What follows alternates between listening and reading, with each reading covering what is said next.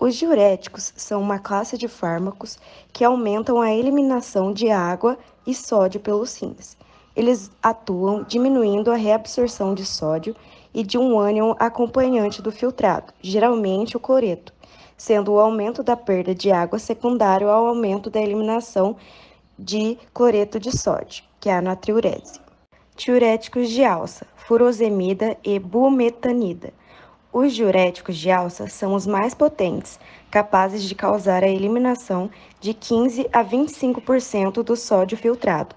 Sua ação costuma ser descrita como causadora de fluxo urinário torrencial. Esses fármacos atuam sobre o ramo ascendente espesso, inibindo o transportador de sódio, potássio, cloreto na membrana luminal, combinando-se com seu ponto de ligação para o cloreto. Diuréticos tiazídicos. Seus representantes são bendroflumetazida e hidroclorotiazida. Os fármacos relacionados são clortalidona, indapamida e metozolona. Os tiazídicos são os menos potentes que os diuréticos de alça e são preferidos para tratar hipertensão não complicada. São mais tolerados que os diuréticos de alça e ensaios clínicos demonstraram reduzir os riscos de acidente vascular encefálico e de infarto agudo do miocárdio associado à hipertensão. Eles ligam-se ao ponto do cloreto do sistema de cotransporte tubular distal, de NaCl, inibindo sua ação e causando natriurese com perda de íon sódio e cloreto na urina.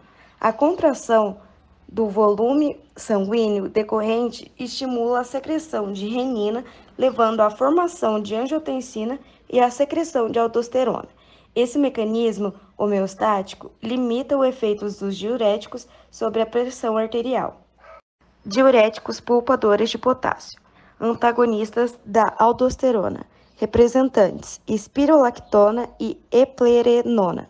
Possuem ação diurética muito limitada quando usados isoladamente, porque a troca distal de sódio potássio, local em que agem, é responsável pela reabsorção de apenas 2% do sódio filtrado.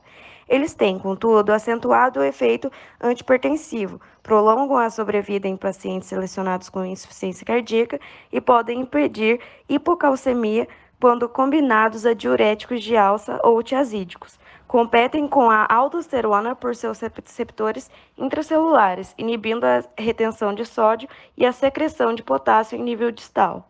Triantereno e amilorida possuem eficácia limitada como diuréticos porque atuam no néfron distal, onde ocorre apenas pequena fração de reabsorção de sódio.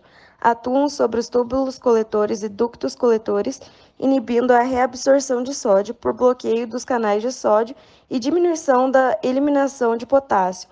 Podem ser administrados juntamente com diuréticos de alça ou tiazídicos, com a finalidade de manter o balanço de potássio. Inibidores da anidrase carbônica, representante acetazolamida, aumentam a eliminação de bicarbonato acompanhado de sódio, potássio e água, resultando em um aumento do fluxo de urina alcalina e acidose metabólica. A perda urinária de bicarbonato causa depressão do bicarbonato extracelular e o efeito diurético dos inibidores da anidrase carbônica, consequentemente, é autolimitado.